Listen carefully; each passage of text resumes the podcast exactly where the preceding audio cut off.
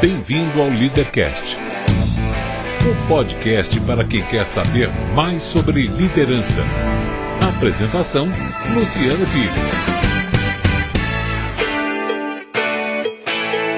Bom dia, boa tarde, boa noite, bem-vindo, bem-vinda a mais um Leadercast, o podcast que trata de liderança e empreendedorismo com gente que faz acontecer. Hoje trazemos Ana Paula Andrade, CEO de uma multinacional de trade marketing, a Marco Marketing Brasil, que construiu sua carreira passo a passo e fala com propriedade sobre liderança, inovação e a presença da mulher no mercado corporativo. Este não é um programa de entrevistas, ele não tem perguntas programadas, não tem roteiro definido, é mais um bate-papo informal com gente que faz acontecer que vai para lugares onde nem eu nem meu convidado imaginamos. E por isso eu não me limito a fazer perguntas, mas eu dou meus pitacos também. Você está entendendo, hein? Isso aqui não é uma entrevista, é um bate-papo. O Leadercast é lançado por temporadas. Os assinantes da Confraria Café Brasil e do Café Brasil Premium têm acesso imediato à temporada completa, assim que ela é lançada. Os não assinantes receberão os programas gratuitamente, um por semana para assinar, acesse cafebrasilpremium.com.br. O Leadercast mantém parceria com a WeWork, um ambiente fantástico com espaços de trabalho privados ou compartilhados que ajudam a criar um mundo onde você pode ter uma vida e não apenas um trabalho. A WeWork é um lugar onde você entra como um indivíduo eu, mas se torna parte de um grande nós. www.weworkbr.com muito bem, mais um Leadercast, é, explicando como é que nós temos essa convidada aqui hoje. Eu estou ali do outro lado do vidro, tem uma moça chamada Natália, que é de uma empresa chamada Growth Comunicação. Eles têm uma série, fazem o trabalho de comunicação para uma série de pessoas, com assessoria de imprensa, de comunicação na verdade, né? Já trouxe convidados aqui eu dei a dica para ela, falei, ó, se tiver mais gente interessante, me avisa e foi assim que nós vamos fazer essa entrevista aqui hoje. É bom para eles, que são uma agência de comunicação, que podem oferecer um canal de comunicação ao cliente. É bom ao cliente e é bom para mim, que conheço pessoas que eu não teria acesso se não fosse por eles. Então, se você que está me ouvindo aí também tem uma agência de comunicação e trabalha com gente legal, aproveita o embalo e dá a dica aqui que se tiver café no bulho a gente quer conversar, né? Três perguntas fundamentais, as únicas que você não pode chutar são tá essas. A do meio, se você não quiser dizer, eu até abro mão, tá? Mas se, vamos lá. Eu quero saber seu nome, tá sua bom. idade e o que, é que você faz. Meu nome é Ana Paula de Andrade, eu entrei agora nos 40, acabei de fazer 40, e hoje eu sou head de uma empresa de trade marketing, uma multinacional, que está há 25 anos no mercado, aqui no Brasil e em toda a América Latina, e eu sou líder aqui do Brasil. Como chama a empresa? Marco, Marco Marketing Brasil. Marco Marketing Brasil. Isso. Você nasceu onde? Eu nasci em Curitiba. Uau! É. O Paraná tem dado ao Brasil alguma das coisas mais fabulosas dos últimos anos. Que vai de um extremo onde tem Requião a outro é. extremo onde tem Sérgio Moro. Quer dizer, aquilo é um caldeirão, né? É, mas que sou legal. curitibana meio fajuta, porque eu saí de lá bem pequena, depois morei em Minas, em Porto Alegre, em Belém do Pará, em tudo quanto é lugar. E, mas já estou em São Paulo já faz bastante tempo. O que, que seu pai e sua mãe faziam e fazem? Meu pai, já falecido, ele era engenheiro civil, então ele trabalhava com construção de fábricas de cerveja. Então a gente ficava dois anos, dois anos, dois anos atrás dele. E a minha mãe era mãe. Mãe uhum. e nesse trabalho cê, árduo de ser tem, mãe. Tem irmãos? Tem um irmão mais velho. Um irmão mais velho? Sim. É. Pô, é legal. Eu conheço um monte de gente que tem uma história parecida com a sua, que vai atrás do pai, né? É. O pai é transferido Sim. e lá vamos nós mudando. É. É, eu tenho um cunhado que é assim, a vida dele trabalhava na Shell e a vida deles foi assim. assim uhum, fica em algum lugar ali um período, os filhos fazem amigos, montam a estrutura, que está tudo pronto, estão ali 3, 4 anos, agora muda e vai para outro lugar. e faz um núcleo em outro lugar. Ah. E aí é, é, é, Eu nem sei como é que é isso. A minha vida nunca foi assim, mas deve ser. E de um lugar completamente diferente um do outro, né? É. Porque você imagina Porto Alegre e Belém. Completamente diferentes. Sim, imagina é. você, criança, é se adaptando de novo, né, com outra cultura. Bom, mas te enriqueceu um monte, sim, eu tenho certeza super. que sim, né? Sim, sim. Qual era seu apelido quando era criança? Paulinha. Paulinha. O que, que a Paulinha queria ser quando crescesse? Olha, você sabe que eu, antes de começar, quando eu estava no ginásio, assim, meu sonho era ser dançarina. Eu uhum. fiz dança há muitos anos, cheguei a ser professora de sapateado. Uhum. E, então, acho que dos 14, 15, mais ou menos, eu já ensaiava um pouco ser professora. Eu queria muito Aonde isso. isso eu já estava em São Paulo. Aqui, já estava aqui. Eu cheguei aqui com 10, 11 anos, então já estava aqui. Uhum. E aí tinha uma academia, Usa Prado, ali na Vila Madalena, que era a minha vida. Minha vida era dançar. Era esse o meu o meu sonho. Eu sempre, sempre falei de publicidade, mas eu acho que sem muito conhecimento do que era, né? Naquela época, assim, falar de publicidade ou comunicação tinha a ver sempre com propaganda, com uhum. propaganda, com mídia, com revista. Isso já sempre me instigava, mas não tinha ideia de aonde eu ia parar depois e no fim a minha carreira foi para um outro lado completamente diferente. Uhum. 15 anos de idade, na Vila Madalena, dançarina, em 1997, Ixi, acho que... 98, é, seis, por sete, por aí. É, é. Por aí, né? É. E aí, você olhou para isso aí e falou, cara, eu acho que dá para seguir adiante na, na, dança ou não? É, na verdade foi uma decisão meio assim, de repente, porque nessa época, quando eu tinha 14, 15 anos, meu pai teve um infarto, ele era super novo, 40 anos, e, e ele teve um insight que ele falou: bom, se eu tivesse morrido agora, meus filhos iam ser dois. É, a gente não, não, era uma família super rica, etc. Tinha uma vida ok, de classe média, mas eu dançava e meu irmão tocava. Meu irmão é músico até hoje, vive Sim. de música. E eu dançava, então ele falou, ferrou, se eu tivesse morrido, né, minha mãe era dona de casa, e os dois, ele falou, então eu vou fazer com que eles aprendam na marra. E aí logo depois que ele se, se, ele se recuperou, eu tava, eu ia prestar vestibular. E ele chegou pra gente numa semana de novembro e falou: Olha, eu tô indo embora com a sua mãe de novo. E dessa vez vocês não têm opção, cada um por si, vocês vão ficar aqui. Então daqui a um mês é cada um por si, Deus por todo. Não tem mais um real para ninguém. Que idade você tinha? eu tinha. Tinha acabado de fazer 16. Então, 15. É, tinha acabado de fazer 16, estava prestando vestibular, que eu sempre fui, fui um ano adiantada. E aí foi aquele susto, ele falou, bom, e agora o que, que, eu vou fazer? Porque eu só sei dançar. Só sei como, como, assim eu vou embora, eu e sua mãe, e largo os dois? Sua mãe também concordou? Vou deixar meus dois filhos? Minha mãe, tadinha, minha mãe ficou, né, assim... Entre a cruz e a espada. Entre a cruz e a espada, foi um período difícil, porque a gente acabou de passar pelo, pelo infarto dele, né, Sim. que foi um momento ali meio dramático na família, ele só não morreu porque realmente Deus não quis. Enfim, e aí ele chegou e falou: Olha, vocês vão agora aprender na marra, então. E eu lembro que eu ia prestar vestibular e ele ainda falava para mim: E você, se não passar na USP, é, você já vê o que você vai fazer, porque se você não mostrar que você vai poder fazer a, fa a faculdade, melhor você nem prestar. foi. Caramba! foi, foi aquele susto e eu morava perto do Shopping Eldorado. Ali meio Pinheiros, Vila Madalena, né? Mas ali perto. E aí, no primeiro dia eu chorei, chorei, chorei, chorei. E no dia seguinte eu falei, bom, o que, que eu vou fazer? Porque realmente dar aula de sapateado não é o que vai fazer eu, eu me garantir, né? Falei, vou tentar ser vendedora de loja. Tá chegando o final do ano, tem Natal e etc. Fiz o meu currículo mal e porcamente, que eu nem sabia como fazer. Eu, nessa época eu nunca tinha passado, acho que um e-mail na vida, nem e-mail não tinha. Uhum. E aí eu fui pro shopping e fui dando currículo, etc, no Eldorado. Visitando loja do Eldorado. Visitando loja, loja em loja, dando meu currículo. E aí, acho que uma semana depois me chamaram na Benetton.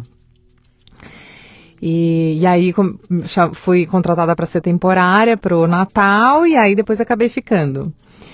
E aí eu tinha uma prima, que é mais nova do que eu, que morava em Santos, que é a família do meu pai é de Santos, que vinha para São Paulo para estudar aqui também, só que ela bancada pelo pai, né?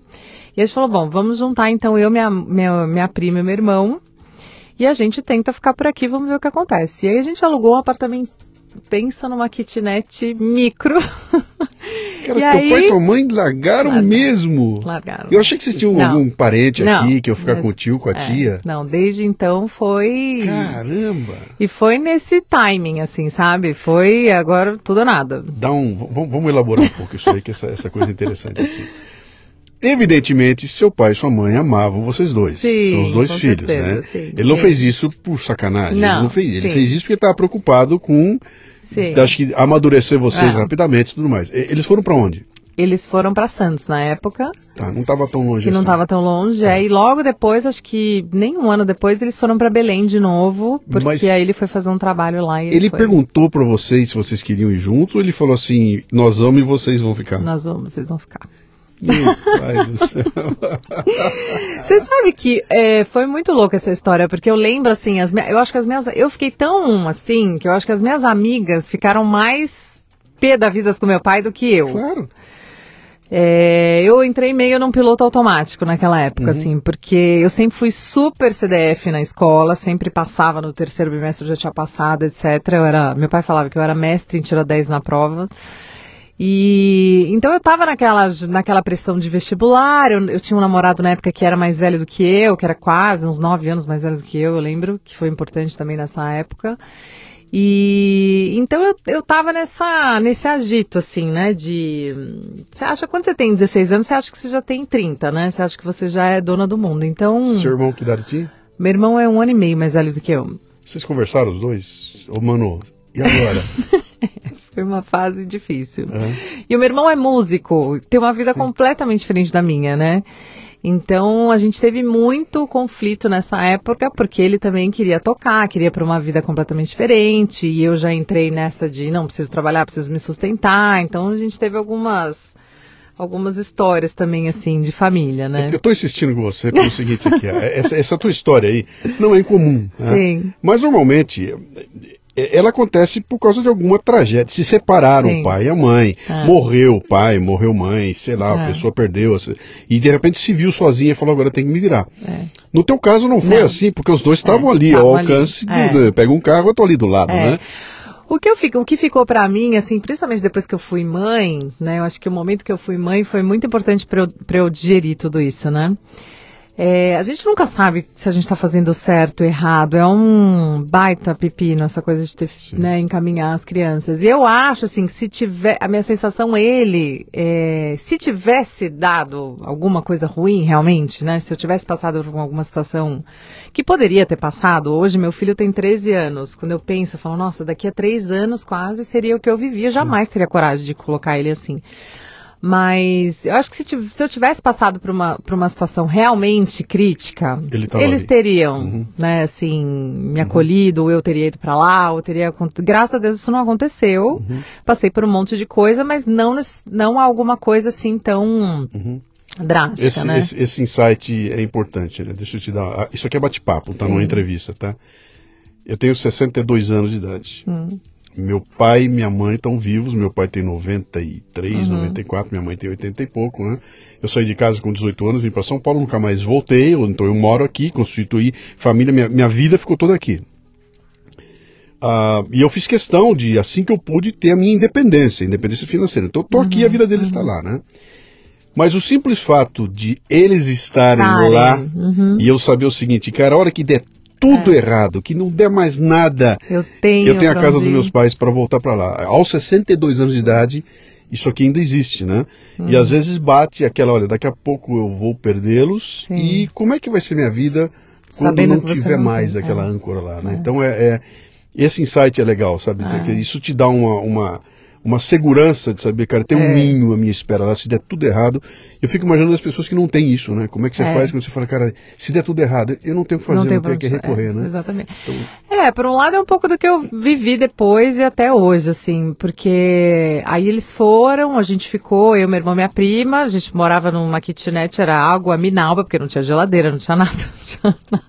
Eu peguei uma arara emprestada da loja para fazer de guarda-roupa, tipo, né, aquelas coisas. E depois de um ano, mais ou menos, aí o meu irmão, a gente se separou, porque aí o meu irmão já estava numa já estava nessa onda da música e etc. E a gente começou a ter né, alguns conflitos, assim, dessa coisa. Não, preciso de alguém aqui também que ajude a dividir as despesas, porque era, era tudo. E aí logo depois meu irmão saiu, veio uma amiga, enfim, aí eu fiquei dividindo o apartamento durante um tempo. Mas durante. Meu pai faleceu 10 anos depois, quando ele tinha 53. E teve um outro infarto fulminante. Nesses 10 anos, assim, para todo mundo, ele falava: Não, minha filha, é o máximo, isso, que aquilo, conseguiu isso, aquilo, tal, tal, tal, tem uma carreira, tá deslanchando. Mas para mim era: Pai, vou comprar meu primeiro carro. Imagina, você não vai conseguir. Não, tem certeza? Você não tá dando um passo maior que a perna? Não, você não vai conseguir. Não, pai, vou trabalhar numa empresa assim, assim, essa, essa. Não, tem certeza? Acho que você não vai conseguir. Você não vai conseguir. Então, é Tá. assim. Foi uma fase desafiadora. E aí, quando eu engravidei do meu filho, do meu primeiro, acho que foi quando a gente se reconectou, assim, apesar de eu ter tomado mil broncas no dia que eu falei que eu tava grávida. Você tava Não, eu Tá. casei grávida. Sim. E mas nessa época eu já tinha assim, já achava, isso quase 10 anos depois, eu já achava, imagina, eu tinha começado com 16, com 24 eu já me achava dona do mundo, né? Assim, imatura também de, de achar que naquela idade eu já tinha conquistado um monte de coisa, mas era meu pensamento. Então eu achava que eu podia tudo, eu achava que eu queria ser mãe, eu vou ser mãe e vamos lá. Não foi um susto assim eu ter engravidado, eu queria muito. Então, quando ele faleceu depois, 10 anos, foi aonde eu processei tudo isso, sabe? De. Acho que foi o jeito, não tenho a menor dúvida do amor incondicional, e que se tivesse acontecido alguma coisa, ele estava lá. E é isso, ser pai e mãe, hoje eu vejo que é uma. Então um dia você precisa investigar, ver se o pai dele não fez isso com ele também. É, Provavelmente é. o pai dele fez a É. mesma coisa e ele, É. ele repetiu com você, né? É. Mas aí você vai trabalhar como vendedora Aí eu fui trabalhar como vendedora, center. Fui pro shopping. Fiquei no shopping, eu acho que uns dois anos, assim, os dois primeiros anos da faculdade. Depois eu fui para Oscar Freire, que lá né, era o, era, o, A era a é promoção, exatamente, a promoção para quem trabalhava em loja. Então, nessa época não tinha tanto, tinha come, estava começando as lojas importadas aqui no Brasil. E eu fui trabalhar numa loja que chama Lita Mortari, que ainda existe, mas na época era bem mais forte do que era hoje. Isso era no 2000. Isso 2000 era no por aí. 2 menos, era 90 e eu me formei em 2000, então era é 98, 99. E aí fui trabalhar na Lita, que era uma loja de super boutique e tal, que eu comecei a ganhar mais, etc. Até tem uma história engraçada, porque eu fui nessa época eu fui morar num apartamento que era bem na frente ali da Oscar Freire, era num predinho que existe até hoje, e era um prédio que de tipo kitnets, e eu fui morar lá na maior inocência, falei, gente, mas como pode um aluguel tão barato na Oscar Freire? E eu morava super perto da loja. E aí tinha um monte de gente bonita e tal. Eu falava, nossa, eu moro num prédio super legal, porque as pessoas são todas lindas e tal. Um ano depois, um amigo meu, gay, um super amigo das antigas, foi me levar em casa. Ele falou: Paulinha, eu não acredito que você mora nesse prédio. Eu falei: Mas por quê? Qual o problema desse prédio? Ele falou: Esse prédio é o prédio das garotas de programa do Oscar Freire.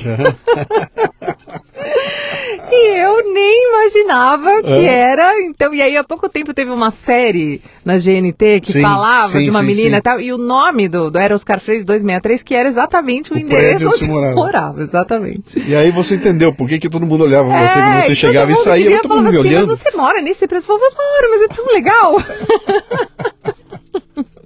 E aí eu fazia faculdade, aí eu fui fazer hum, comunicação social, Então, nessa de vamos- publicidade. Vamos, vamos, vamos, vamos- deixa eu pegar um pouquinho É. isso aqui. Como é que você sai? Então, legal. Você concluiu que a dança não ia dar, Uhum. você pegou essa história da dança e falou: esqueça, Esquece. vou deixar, ou vou Sim. trabalhar por enquanto para logo mais à frente retomar a dança. Eu queria, queria muito retomar a dança logo, mas aí o dia a dia começou a ficar impossível. Uhum. E aí eu tinha essa coisa da publicidade. Se eu te falar assim que eu tinha um sonho de carreira, é, é mentira. Eu tinha essa ideia da publicidade, essa coisa da comunicação, me encantava. Mas é, até hoje, assim, eu não me sinto uma pessoa super criativa. Tanto que eu não fui para a área de advertisement ou de criação, etc, né? Eu fui mais para a área de negócio. E aí, quando eu, fu- quando eu nessa época mesmo, era novembro quando aconteceu isso com meu pai, em janeiro eu estava prestando vestibular. Uhum. E aí meu psicológico já estava para as cucuias, então não passei na USP, não passei em nenhuma federal, não passava em quase nada. O último vestibular que saiu era o da Embi Morumbi, que eu fui fazer já meio desenganada, falei, não vou conseguir. E aí no fim consegui, passei e fui fazer hum, a Embi. E era um curso de comunicação social na época que no meio você tinha que decidir publicidade ou, ou marketing, e eu fui para marketing. A área que eu trabalho hoje, que eu comecei até, nem era disciplina da, da, da faculdade, né? A faculdade era muito orientada mesmo para a publicidade tradicional. Mas eu tinha alguns amigos e nessa época eu, eu já estava trabalhando em loja, não podia estagiar, então todo mundo fazia estágio, eu não fazia. E Por causa do horário por da- causa da- do da horário e loja. por causa do dinheiro também, né? Porque eu não tinha como ter um estágio não remunerado, Uhum. pagando faculdade, apartamento, tudo isso. Na faculdade, eu acho que eu fui terminar de pagar, acho que uns, sei lá quantos anos depois. E aí ele, aí a gente tinha que fazer o TCC E o grupo que eu tava, um dos caras que, trabalha, que era do grupo, trabalhava numa agência que chamava Site Momento, que era uma agência da Macan na época, tinha acabado acho que ser comprada. E ele era, trabalhava lá, fazia um estágio de produção. Ele falou: vamos fazer um projeto do meu diretor, que é um projeto que chama Promoinfo, que era um site de marketing promocional, etc. Vamos fazer desse trabalho.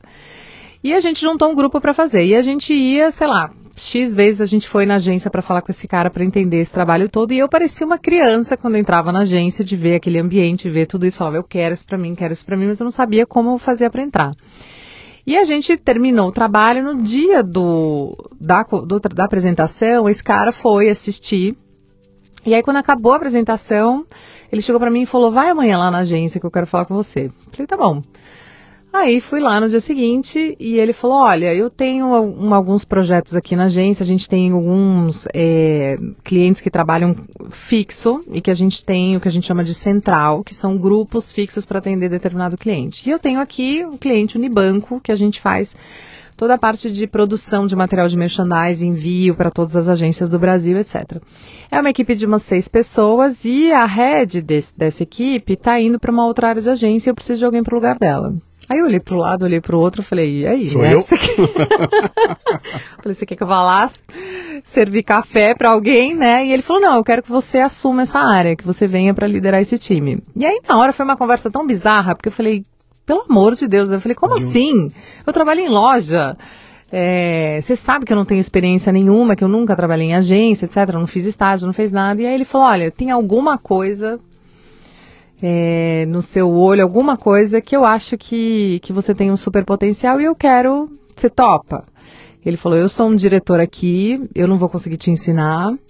É, se você se der besteira, a, se, se der ruim, a, a responsabilidade vai ser sua, e se der certo, o mérito vai ser seu. Você vai ter que ter muito mais banca do que qualquer outra coisa nesse começo, porque você vai dirigir pessoas que sabem muito mais que você. É, você não vai poder falar nunca, né, assim, tão abertamente que você nunca fez absolutamente nada, porque senão você vai ser, né, completamente rechaçado aqui dentro. Enfim, é, é teu. Se você quiser, vamos nessa, você dá ou desce. E aí eu fui. Com todo o frio na barriga do mundo, né? Eram madrugadas e madrugadas. Eu lembro que eu ia pro banheiro, chorava, voltava, tinha dor de barriga, não sei o que, era uma loucura. Fiz um monte de besteira. O que, que ele viu em você?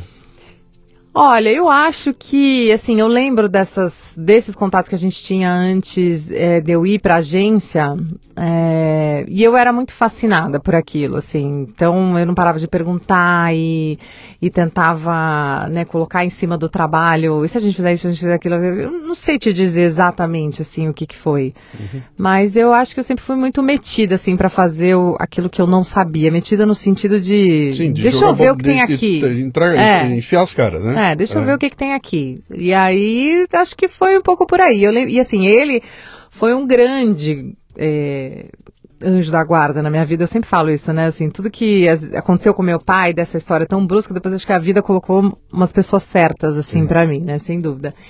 E ele, a gente é muito próximo até hoje. E durante anos eu falava, pô, eu te devo tanto, te devo tanto. E ele falava, você não me deve nada, porque depois você que fez sozinha, né? Eu só te abri essa porta. Eu falei, se você me acha, você acha que você me deve alguma coisa, faz isso por alguém. Ou por quantas pessoas você conseguir fazer. Legal. Porque às vezes o currículo acadêmico, isso não quer dizer nada, né? Se a pessoa não tem essa, esse sangue no olho, se a pessoa não tem essa atitude, não adianta chegar aqui com. E a gente vive muito isso agora, né? Essa geração. Como é que é o nome dele? Kito Mansano. Você vai me dar um contato, eu preciso trazer ele aqui. pois é. Isso dá um programa maravilhoso. Ele, ele é uma pessoa que aí eu vou perguntar para ele o que, que você é, viu no olho, eu quero exatamente, saber. Exatamente, ele é, aqui, ele tem uma história aqui. incrível. E Legal. aí, a agência que ele trabalhava era uma agência de marketing promocional, que era site, que é, na época a gente chamava de BTL, que era o Below the Line, então tinha advertisement above Sim. the line e o below, né?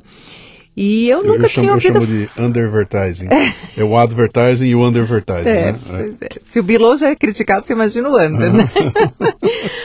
Mas ele. E, e, eu nunca tinha ouvido falar dessa disciplina, porque acho que até hoje, assim, hoje já, já avançou essa parte de acadêmica, mas na época ninguém falava sobre isso, era muito ampassando na faculdade. Então uhum. eu não sabia realmente do que eu estava falando. Sabia o que era merchandising, não tinha ideia de produção, etc. E você é chamada para comandar Para comandar essa, essa área. Então vamos lá. Vamos é. lá. Aquela, você tinha que idade? Eu tinha em dois, eu tinha 2000, sou de 78, eu tinha... 18, 18 menos 40, Ah, 22. ah, ah. 22 anos de idade. Ah, Pô, é uma menina, 22 É. anos de idade, é uma Uhum. menina sem a experiência, porque a Uhum. tua experiência é de vendas. E chega num lugar, o cara te apresenta quatro, cinco, seis, É. sei quantas pessoas. é, fala, eram seis pessoas. a partir de hoje você, Ah. Ana, você comanda essa turma aí, né? É. Você nunca tinha feito nada de Nada. liderança, nada, Nada, disso, nada, nada, nada nada, Como é que é? Prim- Bom dia, gente. Eu sou a Ana. Vamos começar? É, Como é que é? uma loucura. Eu acho que, assim, eu... Além do choro no banheiro, o que tem? Me É, muito conta o choro que tem. no banheiro, é. Assim, eu trago isso até hoje, né? Assim, pra, pra- mesmo na, na posição que eu tenho hoje, que é admitir o que eu não sei. Então, eu nunca, nunca fingi é, saber uma coisa que eu não sabia, né? Eu acho que eu, eu levei esse, esse, essa, esse conselho dele da imagem, da, da pose, mas eu não interpretei isso de uma forma, ah, eu preciso ser arrogante ou mandona ou Sim. conquistar meu espaço na marra, né? Eu coloquei, putz, eu tenho que ter uma imagem de exemplo para as pessoas, de exemplo de que se você não sabe, você tem que admitir, mas você tem que mostrar a sua predisposição de entender e de saber. Então, Uhum. Até hoje eu lido muito isso assim no dia a dia, né? Assim, para cliente. Eu acho que eu conquistei muito a relação com os clientes depois nisso, né? Hoje eu vejo muito ainda as pessoas quererem, quererem querendo dizer sempre amém, sempre sim, sempre sim, sempre sim, e, e você ganha o respeito quando você fala o não. Uhum. Né, quando você fala não, eu não vou fazer por isso, ou eu não vou fazer porque eu não sei, Sim. eu não vou fazer porque não dá. Então assim, eu fui assim desde o começo, acho que sem pensar muito, foi um pouco sem pensar. É, eu lembro que na equipe eu tive duas pessoas que foram, assim, mais abertas, né, de ok, vamos Isso que eu construir. ia te perguntar, que é aqueles. Você tinha 12 olhos. É, é, as outras não, imagina, era quase, eu acho que eram quase todas mulheres, acho que tinha um homem, então você imagina, a mulher pior ainda, né? Nossa Vamos combinar. Senhora, é. É, essa, essa... Aliás, eu, eu- eu falei assim, nossa senhora, não é todas as feministas vão, ai, tá vendo, É. machista, não. Trabalhar com mulher é complicado É. e mulher com mulher sai faísca sim, mesmo. Sim, porque, né, quem é essa que tá aqui? Então foi, foi difícil. E aí Tem uma gente... coisa que o homem não faz, né? O homem não fala assim, olha o cabelo dele, olha a roupa dele, olha o andar dele, olha o jeitão dele. O homem não fala isso, né? O homem chega, esse idiota, esse trouxa, né? Mulher tem é, tudo pra, né? É. E mulher fala por trás, né? Eu Uhum. acho mais, assim. E eu sou super feminista, estou em várias causas, mas Sim. eu acho que a gente tem também que admitir, eu vejo minha filha hoje de 11 anos, é um absurdo, assim, o, a diferença, como ela conduz as amizades, e um dia é melhor amiga, outro dia é pior amiga, é uma coisa que vem, vem, no, né? A gente tem que... A minha filha é a mesma coisa. A melhor amiga da vida É, dela sumiu. exatamente. Cadê? Não tem mais. Exatamente, Briguei, uma, é. não quero mais saber, É. e desfaz, né? É, exatamente. Então eu acho que isso também veio da- desde aquela época. Mas eu tive duas pessoas que foram também dois anjinhos, assim, também que me abriram mais o caminho. E eu lembro que eu, me apoiei muito nessa época nos parceiros, assim, nos fornecedores-chave daquela época. Porque se eu ficasse também só tentando entender do lado da agência como a coisa funcionava, Sim. eu ficava muito também à mercê de se, né, o que, quantas pessoas estavam dispostas a me ajudar ou não. E os fornecedores daquela época também tinham interesse de que a coisa virasse, né? Quanto mais eu, Claro. eu, eu montasse o negócio e, e desse negócio para eles, é, para eles também era vantagem. Então eu, eu consegui montar esse, esse ecossistema assim com os fornecedores chaves também para entender. Então eu ia para galpão de logística para entender como funcionava e etc. Ia visitar fornecedor tal para tentar costurar essa história. Mas eu lembro, assim, muitas vezes que quando eu chegava depois no Quito pra dizer, olha, fiz assim, assim, assim, e aí depois ele falava, nossa, mas você fez tudo isso, mas era só você ter feito isso. Aí eu queria matar ele, porque eu Sim. falava, você nunca me falou que eu podia ter feito assim mais fácil. Ele falou, ah, mas você não ia aprender se eu tivesse te, te dito, né?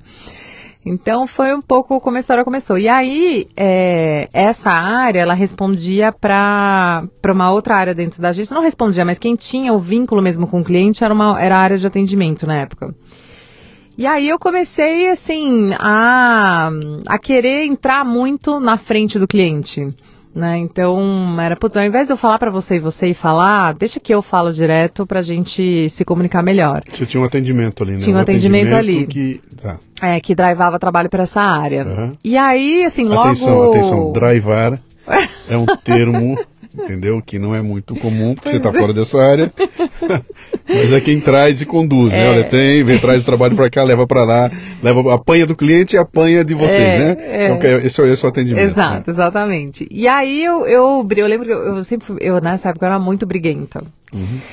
E aí eu falava, não, porque você não vai defender isso, aquilo, deixa que eu vou, deixa eu ir junto, deixa eu ir junto. E, e eu atropelava um pouco, assim, o atendimento, ou pra realmente colocar como as coisas eram. E aí, acho que um ano e meio depois, mais ou menos, eu cheguei pro Quito e falei, Quito, a minha praia é estar na frente do cliente.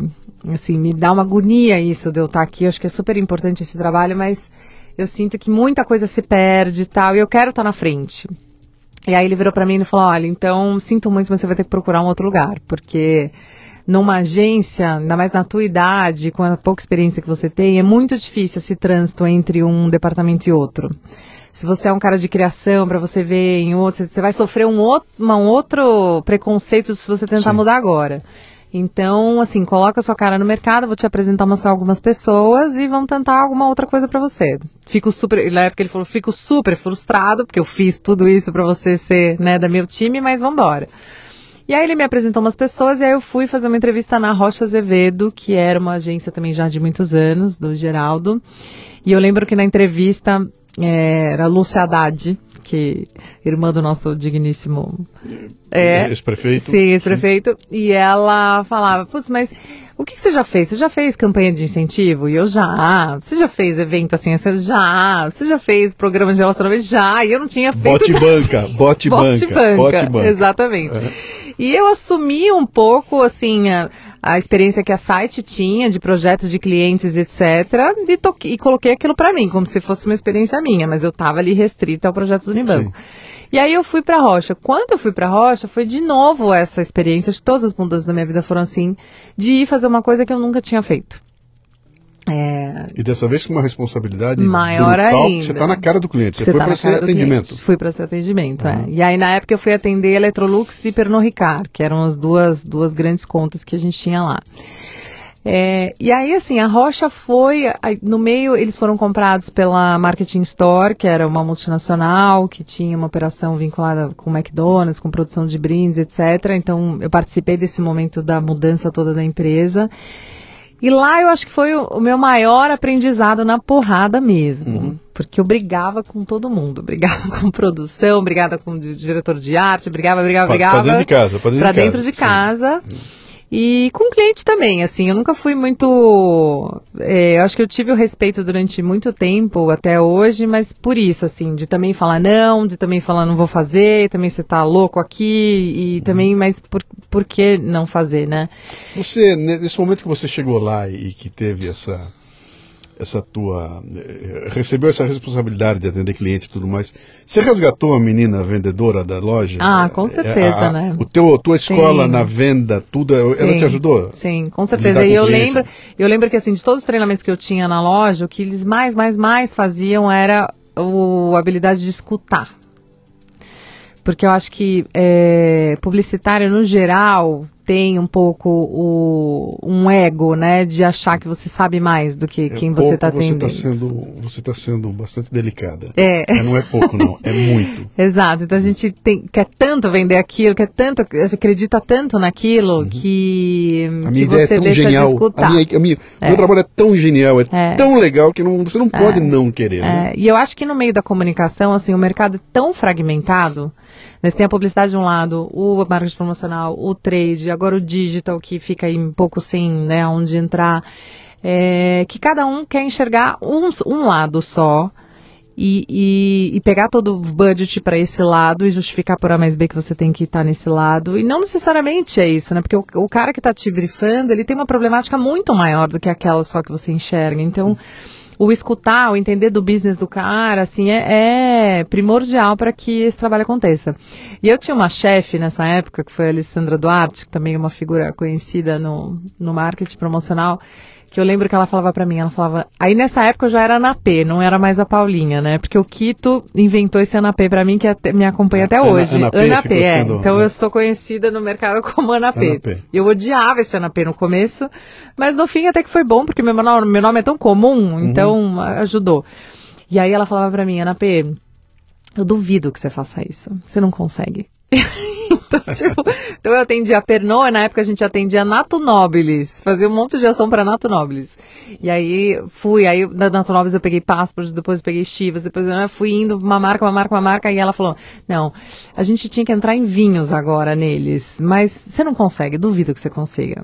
E aí esse duvido para mim me matava, Pronto, né? Eu falava, imagina, duvida, não fala duvida para mim que eu vou.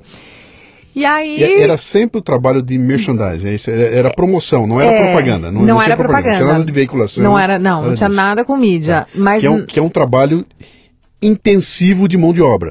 Sempre de mão de obra, né? Na, na verdade, equipes. nesse, nesse período não. Agora com o trade é mais, mais, mas nessa época tinha muita campanha de incentivo, tá. eventos, tá. Muito ainda material de merchandising, tinha a parte de mão de obra na questão de ativação. Então, uhum. por exemplo, a gente fazia, sei lá, eu lembro que a gente com o Orloff fez um caminhão itinerante que era uma coqueteleira, as pessoas entravam uhum. dentro da coqueteleira para dançar e tal, ia de bar em bar.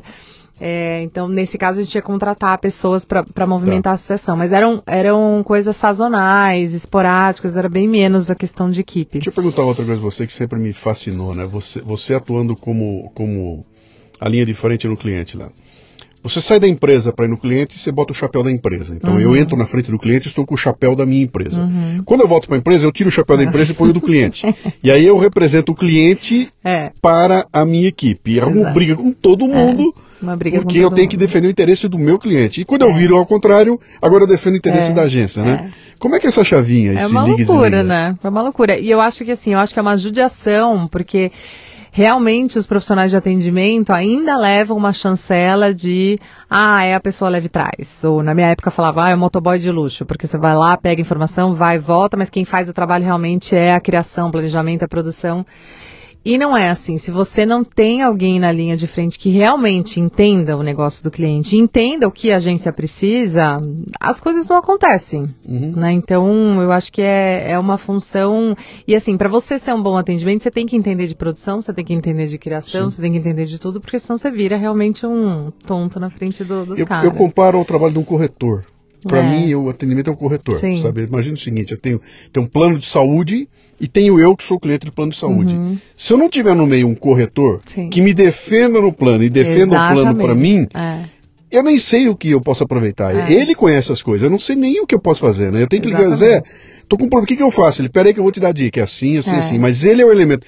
Ele não é nem o cliente, ele nem é. é. Ele está no meio do caminho destrinchando é, as duas pontas. Né? Exatamente. Né? E tem uma coisa também no business da, da posição de atendimento que é o teu interlocutor do outro lado, ele não é só o cara do business, ele não está lá só defendendo que ele tem que vender mais ou que ele tem que ter mais presença de marca, etc. Ele tem os interesses dele. Ele, é um ele quer ser promovido, claro. ele não pode queimar o filme com, a, com alguém, claro. ele tem que reportar bonito, ele tem que fazer que o trabalho dele apareça. Então, é o atendimento que decifra tudo isso. Uhum. Que momento que esse cara tá? Qual que é o interesse dele? Porque você pode estar atendendo alguém hoje que tá.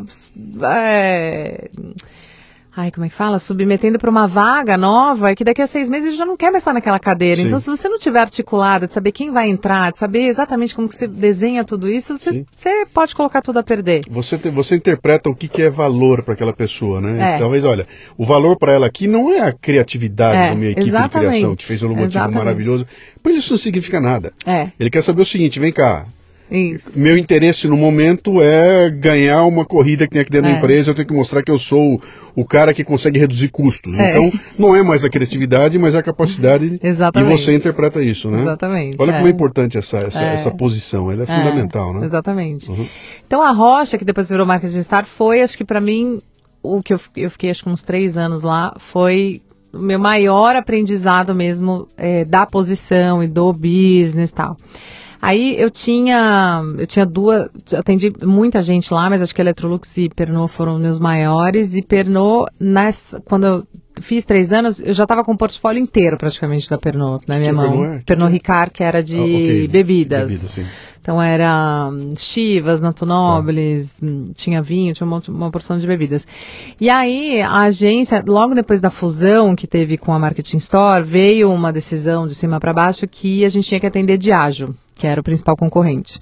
E a gente tinha que abrir mão da conta da Pernod para atender Diageo e alinhar internacionalmente. Aí foi um drama eu sofri tanto quanto o cliente, porque eu falei, como assim? Né? A gente construiu tudo isso e realmente assim, a gente é, eles faziam muito pouco investimento em advertising, quase o budget inteiro dele estava com a gente, né? Então ia ser super traumático de, de fazer essa mudança para outra agência. Uhum. E aí a gente foi conversar com o Gustavo na época, que era o, o head lá da Pernod.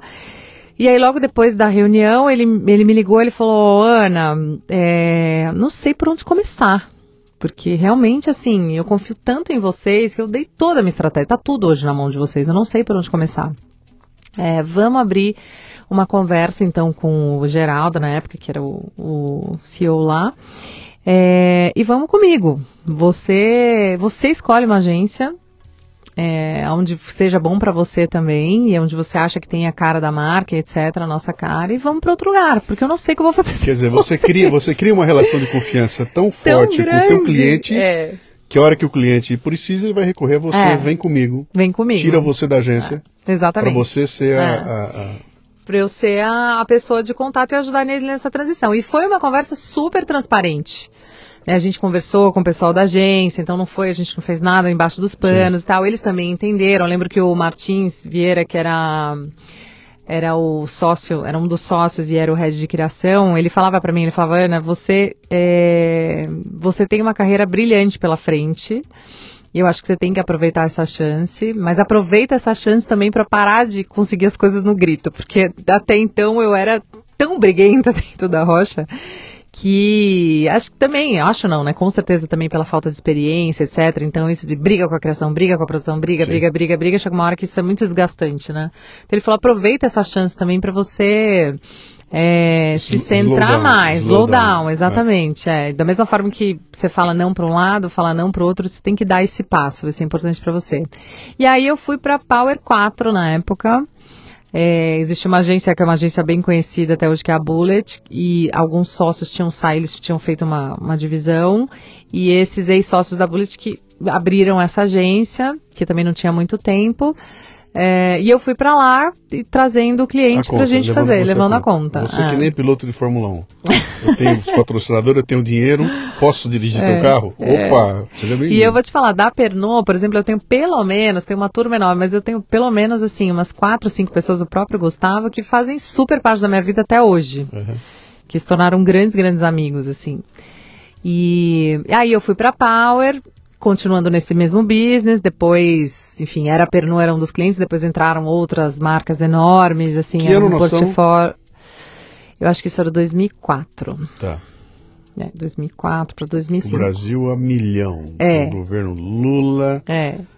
O Brasil foi, a é, milhão. Tá. É, mas a gente fez muitos projetos legais, assim, foi muito legal. Mas era aquela loucura de agência, né? Sim. Que você trabalhava final de semana, trabalhava à noite, blá, blá, blá, blá, era uma loucura. Aí eu conheci um nadador Hum? Um nadador. Nadador? É, que era um da seleção olímpica, de, da seleção brasileira de natação, tinha sido da seleção francesa e tal. E aí eu, no meio daquela loucura, trabalhando noite e dia de noite, que eu, nessa época você acha que é o máximo você trabalhar desse jeito, né? Assim, quanto mais você fica sem férias, sem feriado e etc., você acha que é o máximo quando você Sim, tem essa aos idade. 30, aos 20 e pouco, é, 30 anos. É, tinha menos. É o máximo. É, é o exatamente, máximo, era o máximo. Mas acho que era a hora também, né, de ralar, assim. Nisso eu já tinha saído daquele apartamento das minhas de programa, já estava em outro lugar.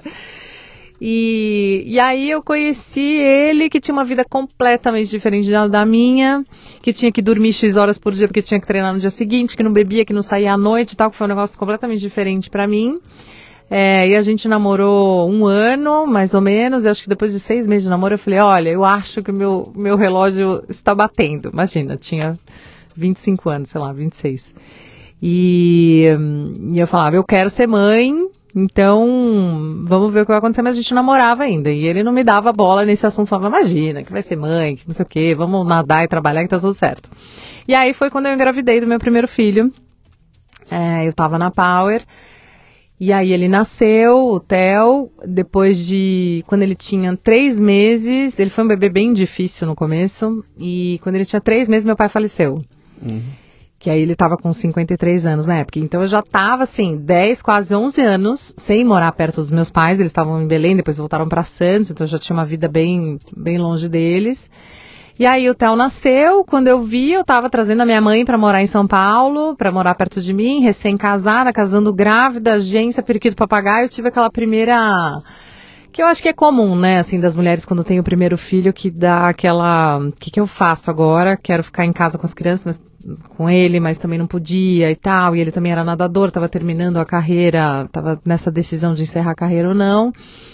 E aí eu voltei para Power depois da licença, e aí eu comecei já a sentir que aquele ritmo já é, tava, já estava pegando bastante na minha vida pessoal, assim, o que, que eu faço com essa informação, né? Cresci pra caramba aqui, mas... As pessoas estão nos ouvindo aqui, estão desesperadas para saber se esse nadador a gente conhece ou não.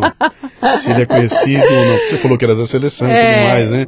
E eu sei que vai estar todo mundo é... quando terminar, por que você não falou? Então eu preciso perguntar aqui, se é alguém é... que a gente conhece Ele é conhecido como francês. Francês. É, ele nadou é. no, com Gustavo Borges, o Xuxa, todo é. esse pessoal.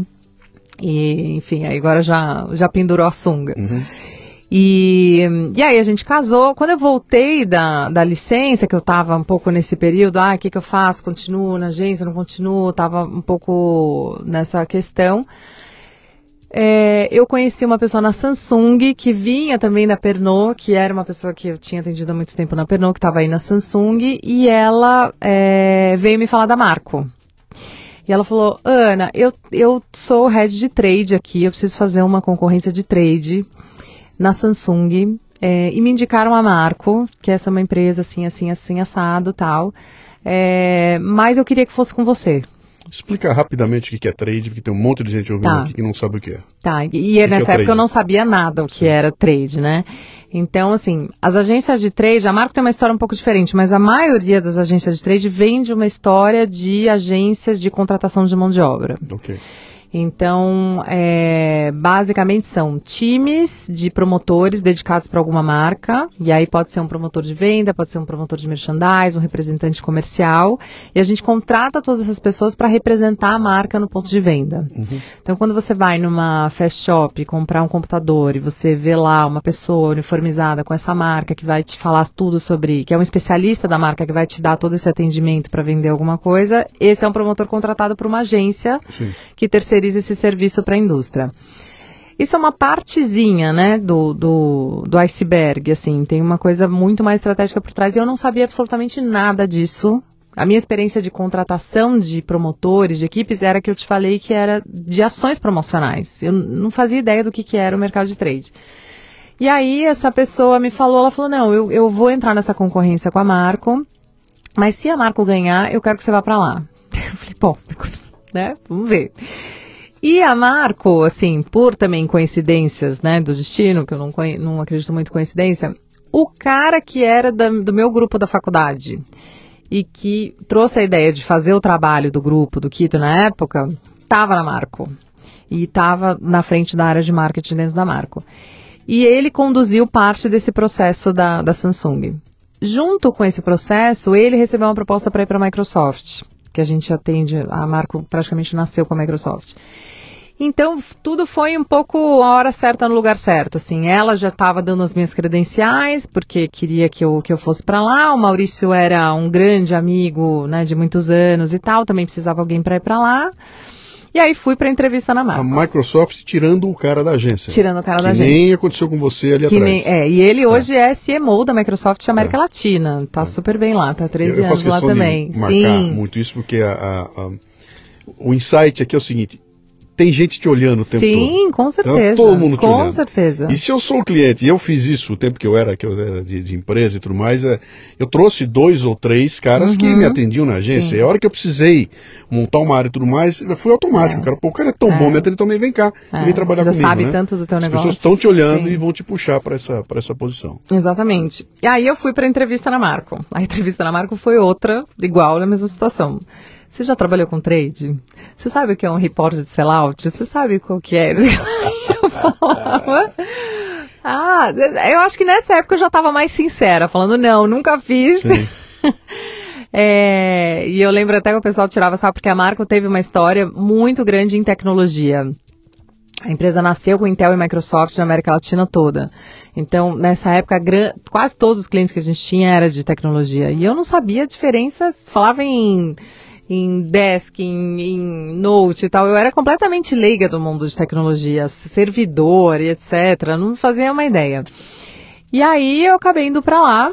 É, só que eu fui primeiro para liderar a área de marketing, dentro da. Que é, uma, que é uma coisa que não existe na maioria das agências de trade. Normalmente as agências de trade são muito focadas para a parte de equipe e hoje em dia de business intelligence, que é toda a parte de gestão de informação.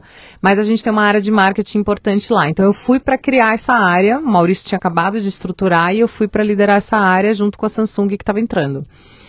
E aí fui para lá. E aí foi um mundo completamente diferente para mim, completamente. Porque eu estava acostumada, por exemplo, relatórios, relatórios de projetos que a gente fazia, era relatório fotográfico, quantas abordagens você tinha feito, quantos materiais você tinha distribuído, quantos impactos, etc.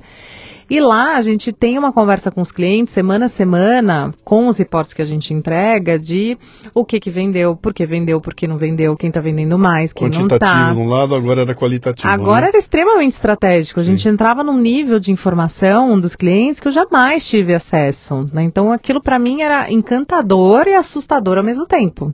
Porque eu falava, gente, agora eles vão descobrir que eu sou uma farsa, porque eu vou estar na frente do cliente, eu não vou saber falar disso. Então, de novo, eu acho que eu tive essa postura de, putz, quem são as pessoas-chave aqui que eu vou ficar perto e vou sentar do lado e vou ver fazendo e vou escutar para eu tentar decifrar aqui esse ecossistema que eu não sabia nada. Uhum. Né, minha sorte é que eu fui para lá também na área de marketing, que era a minha, a minha área que eu tinha mais o que aportar e etc. Mas o business mesmo da empresa estava 80% do outro lado. Então, se eu não fosse para esse outro lado, não, não ia ter muita chance lá. É, e foi aí que a gente começou, que eu comecei a, a, ter essa experiência maior com trade e veio junto a questão do, do, do multinacional. Porque a Marco é da Argentina, a empresa nasceu na Argentina há 25 anos atrás, a gente está em sete países. Então tinha uma agenda que é uma agenda que não é normal para as agências do Brasil, né? A grande maioria das agências são locais. Então, essa, né, o falar, ter que falar outra língua muito rápido, ter que fazer todas essas visitas, etc., foi uma coisa muito nova para mim, mas que é, me encanta até uhum. hoje, isso de, dessa troca entre países e esses desafios assim. Quando foi que você entrou lá? Era 2000? Entre 2005. 2005. Tá. É, entre 2005 e 2006. E estou lá até hoje. Tá. Então eu fiquei um tempo na área de marketing, depois eu, eu, acho que eu fiquei um ano mais ou menos, a Samsung entrou, a gente fez milhares de coisas com a Samsung, foi super legal. Deixa eu dar uma provocada em você aqui, que eu não, eu não hum. resisto, eu não resisto. Não, não sei se aconteceu comigo, vou ver se aconteceu com você. Tá. Né? Quando você encampa essa uma área nova e entra numa área nova, como essa que você acabou de falar, onde você deixa de trabalhar com aqueles relatórios de quantidade, uhum. para trabalhar com relatórios de qualidade uhum. e começar a entender o porquê as coisas acontecem, Uh, um belo dia não bate em você uma luz, você fala, cara, eu comecei, agora eu estou entendendo Sim. como eu era, é, como eu não sabia nada lá atrás, como eu brigava pelas coisas e não tinha, como tinha é. razão é, o cara que ah, brigava comigo. Exatamente. Como, meu Sim. Deus do céu, eu estava tão longe, eu estava defendendo, é. sabe, com unhas e dentes. É. E, e, aconteceu comigo isso, depois que eu virei, quando eu virei empresário, uhum. que eu uhum. passei a ser o cliente dos caras, uhum. que pega diante de mim um diretor de arte tentando insistir comigo Sim. que a, a, a, letra serifada, eu já mando o cara é. a merda. E eu fazia isso na época é. dele, né?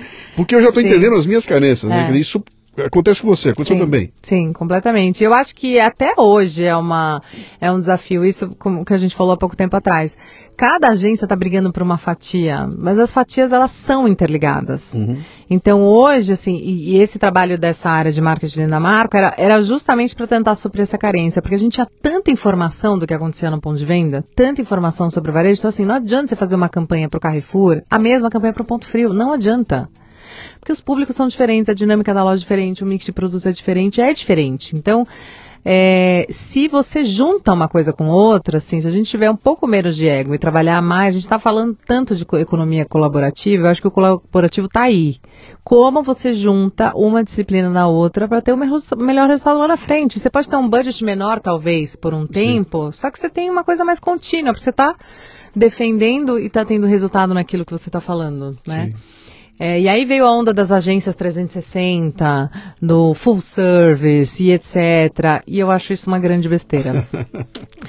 Porque você não consegue manter é. uma estrutura, você não consegue ter especialista para todas as, as, as, as, direções. Né? Você tem que juntar o que você sabe de melhor com o outro que sabe de melhor uhum. e trabalhar junto. É muito como eu penso. Então, eu estava nessa área de marketing e aí a gente participou de uma concorrência da Dell, é, que tava, que veio, a Dell estava entrando no, no varejo. Eles eram já mundialmente também no Brasil muito fortes na parte corporativa B2B com a venda via site, via é, telefone, mas não tinham nada no varejo. É, e eu ainda nessa, sem entender muito bem de computador e as coisas, mas acabei pegando a conta da Dell e aí saí da área de marketing e fui para a conta da Dell. E a gente tá, a gente fez esse ano, em junho desse ano, a gente completou 10 anos juntos com eles. Com a Dell? Com a Dell. Legal. E que é, assim, é muito difícil isso acontecer no mercado, muito difícil. Né? A rotatividade de um projeto de trade é não mais do que três anos. Três anos você já está num sucesso de relação, muito por conta de compras, de compliance, etc. É muito difícil você ter um relacionamento tão duradouro. Mas a gente fez a entrada da Dell é, em, em todo o varejo. Então, a para mim foi, eu falo para eles que, que eles são um case para mim, assim, porque a gente foi discutir que varejo que entrava, com que mix de produto, com que política de preço, como você defendia eles sendo concorrentes deles mesmos, porque... Dizer, você teve a chance de começar um projeto do zero. É. Você não pegou um projeto andando e não é. chegaram, olha, troquei de agência, continua. É. Não. Não. Você pegou do zero. Nós vamos entrar e a gente não sabe direito como é que não funciona. Não sabe direito como funciona. Eles estavam competindo com eles mesmos, porque eles eram muito fortes no, no ponto com, então... Você falava para um Walmart, ah, vou vender esse produto a 1.500. E o cara falava, tá bom, mas você vende no seu site com 1.300. Como é que você quer que eu faça? Tipo, teve uma resistência muito grande. Então é um projeto que a gente construiu do zero e que tem muita inteligência por trás, que tem muita informação, etc. Isso foi muito construído no dia a dia, assim, com eles, com a equipe. Então para mim isso foi um aprendizado muito, muito grande. Depois eu fiquei, eles queriam replicar o projeto em outros países. Uhum. Então o projeto que a gente fazia aqui a gente levou para o Chile, para a Argentina, para a Colômbia, para o México. E aí eu liderei esse projeto durante bastante tempo. Então a gente tinha toda a estratégia que ia para fora. E aí eu comecei a colocar minhas asas para fora, assim, de me meter em todos os lados da agência. Então eu era comercial, mas eu ia lá, brigava com meu chefe, porque a área de reporte achava que tinha que fazer isso, porque a área de operações achava que tinha que fazer aquilo, etc. Ia me metendo aqui, metendo ali e tal. Lá vem a Ana P. Lá, lá vem a Ana P, é. é. Meu Deus do céu.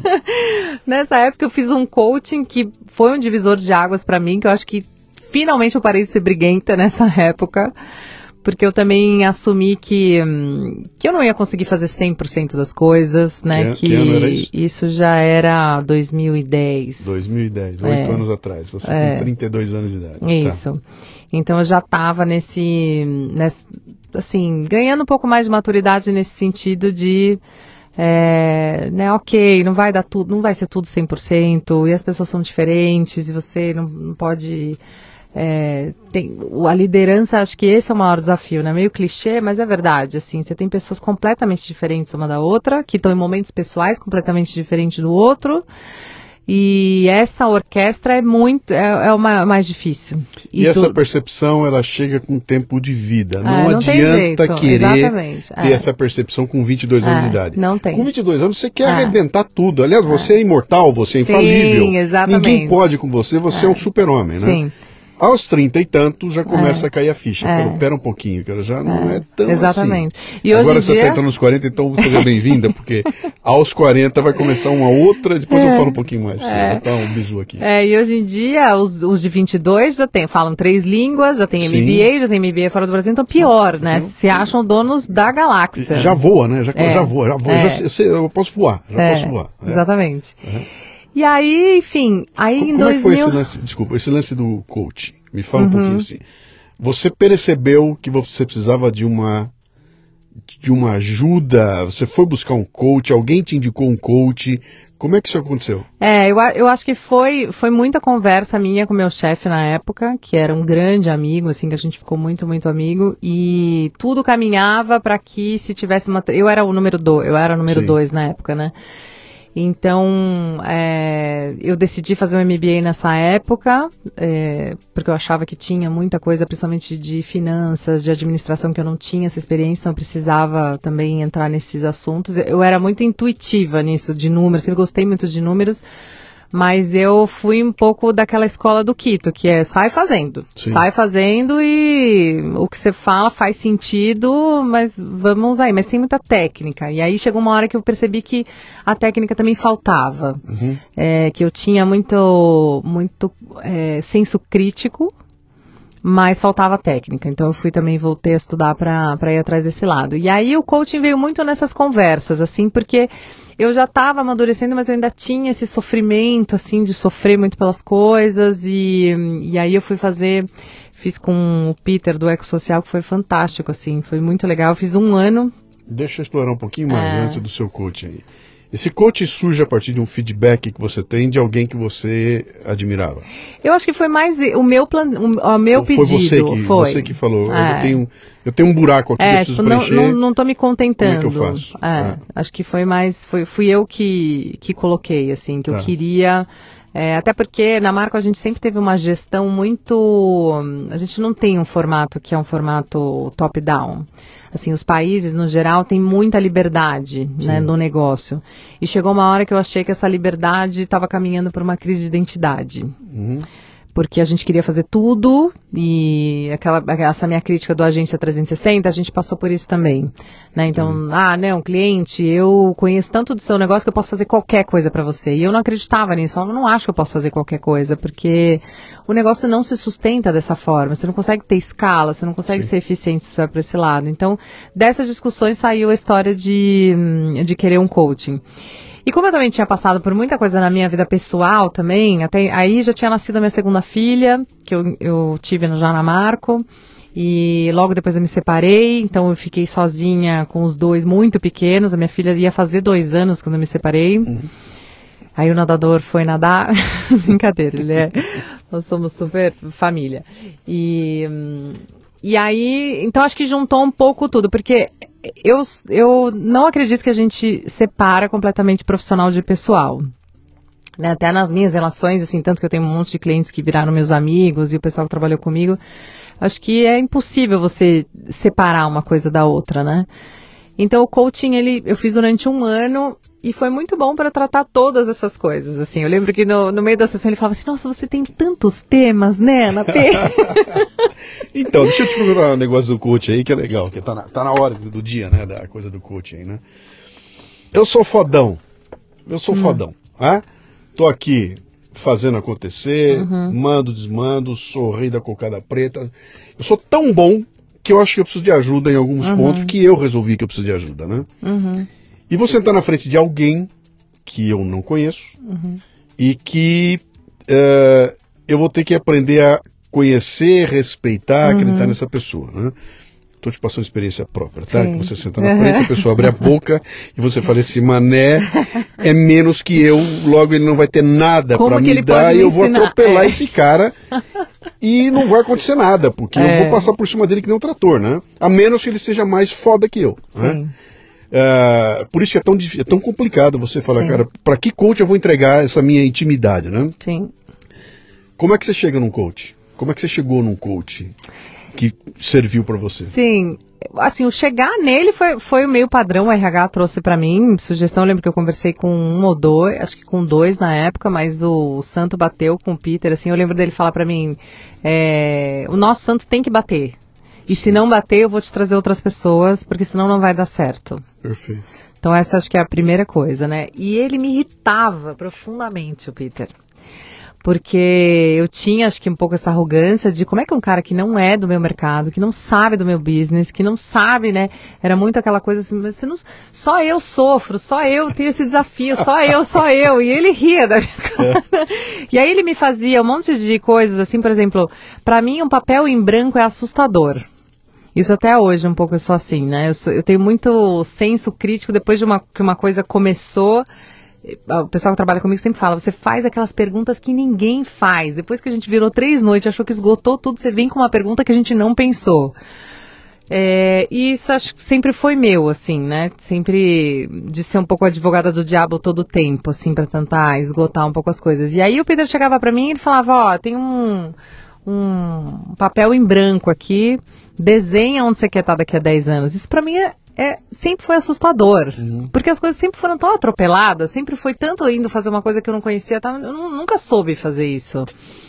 É, então, uma coisa que foi muito legal no coaching foi, assim, ouvir o que as pessoas pensavam, como as pessoas me enxergavam, porque isso fazia parte do processo também. Então, era um processo meu, mas muita gente que trabalhava comigo e não participou, dando. Ele, ele, conversou ele conversava tá. com muita gente. Fez, é um 360, é o feedback é, 360. É. Tá. Então, isso para mim foi revelador, assim, ver como as pessoas me enxergavam.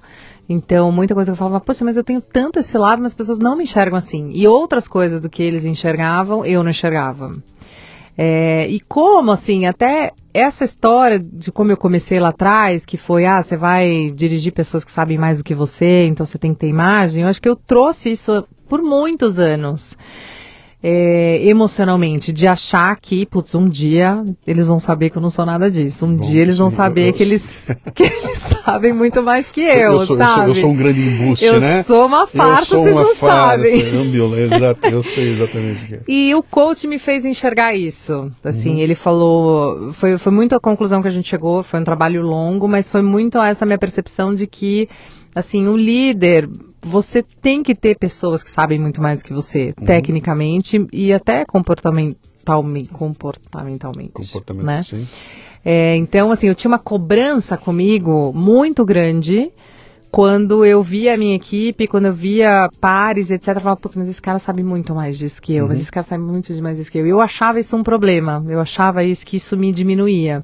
E o coach me fez perceber que não, Sim. né? Que assim, que eu tinha uma habilidade realmente de triangular por tudo isso e de ver o melhor de cada um e como juntar o melhor de cada um. E hoje eu, eu vejo isso, eu vejo assim pessoas brilhantes no meu time que tem uma ansiedade enorme para fazer certas coisas, mas se ela não tiver combinada com a outra do momento certo e aquilo não vai dar, né? Uhum. Então acho que hoje o meu maior desafio é é isso, assim. Nós estamos tendo um laboratório, Ana, esse, esse ano aqui que é um laboratório eu achei ele talvez ele seja único na história desse país aqui. Porque isso tudo que você está falando está acontecendo agora. Uhum. O Bolsonaro é. foi eleito e a gente olha para esse e fala, cara, esse cara não tem os atributos para ser o cara. Uhum. E aí ele vai, eu vou trazer um ministro da economia que é uhum. fodão. Eu vou trazer um da justiça que é fodão. E você fala, é. cara, ele está se rodeando de pessoas Sim. que são muito melhores que ele. Exato. Ele vai ser atropelado por esses caras ou ele vai se revelar Sim. O cara que, embora não conheça tecnicamente nada disso, ele tem a habilidade de ah. puxar o, as cordinhas, né? Ah. Eu vi uma entrevista dele recente, que o pessoal fazendo a pergunta lá sobre ah, se o teu posto de piranga morrer, se morrer o Paulo Guedes, o que, que vai acontecer? Babá. Ele falou, olha, eu conversei um monte. Aliás, a pergunta foi o seguinte: você era cheio de ideias que não tem nada a ver com a ideia do Paulo Guedes. Como é que vocês vão se dar bem? Ele falou, a gente conversou um monte, eu convenci ele de uma pancada de coisa na área da política e ele me convenceu de um monte de coisa uhum. na área da uhum. economia. Sim. E a gente, ele quer 10, eu quero zero. Nós vamos chegar no 5 e no meio caminho. E você olha para aquilo e fala, pô, é um, um laboratório fabuloso uhum, para a gente observar uhum, isso agora. Quem tiver é. interessado em pesquisar a questão de liderança, o que, que vai acontecer é. com isso que nós estamos nós estamos assistindo de camarote, uhum, né? Porque exatamente. Está nascendo é. agora aquilo, né? É. Mas tem tudo a ver com o que você falou, é a habilidade de você é. se rodear de gente que conhece mais que você e que te empurra para cima. Né? Exato. Então acho que o coaching foi esse divisor, assim, para mim que foi quando eu me toquei que isso é uma grande habilidade, Sim. que eu não precisava mais, não precisava ficar, óbvio que você tem que estar sempre estudando, sempre gerando conhecimento, mas essa habilidade acho que poucas pessoas têm.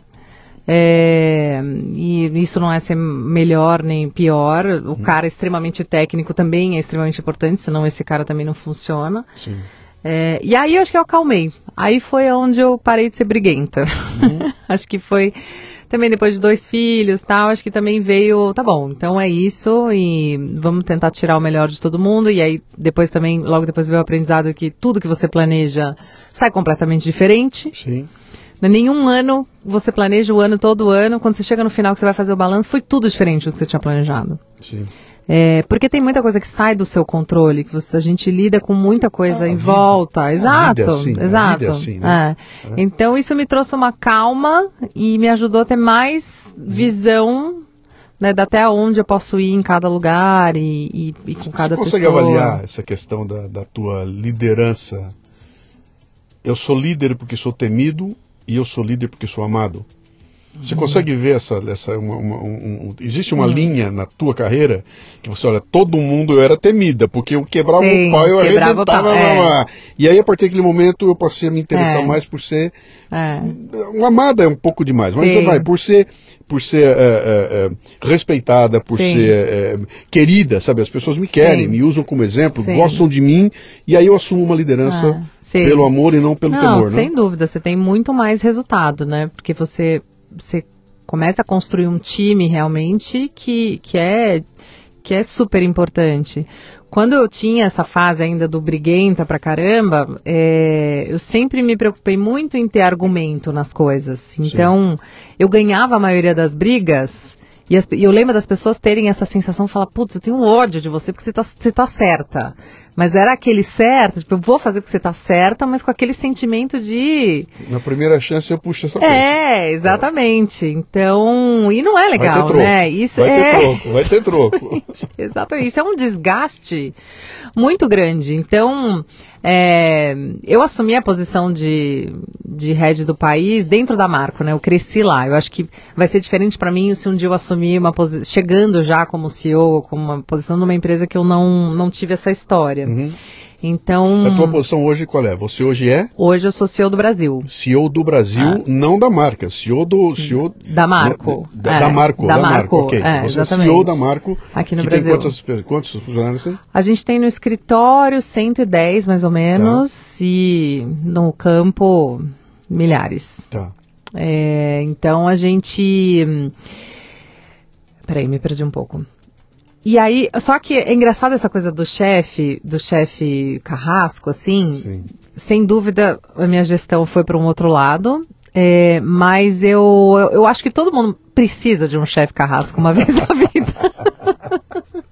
Até para saber eu como acho. não ser. Até, eu até para saber até como não ser. Até para você dar valor. Exatamente. Quando você tem um ambiente diferente. Sim, sim, sim. Deixa eu voltar de novo ao exemplo que eu acabei de dar você aqui, falando o negócio do, do Bolsonaro. Né? O que está acontecendo com o Bolsonaro? Por que, que esse cara ganha a eleição?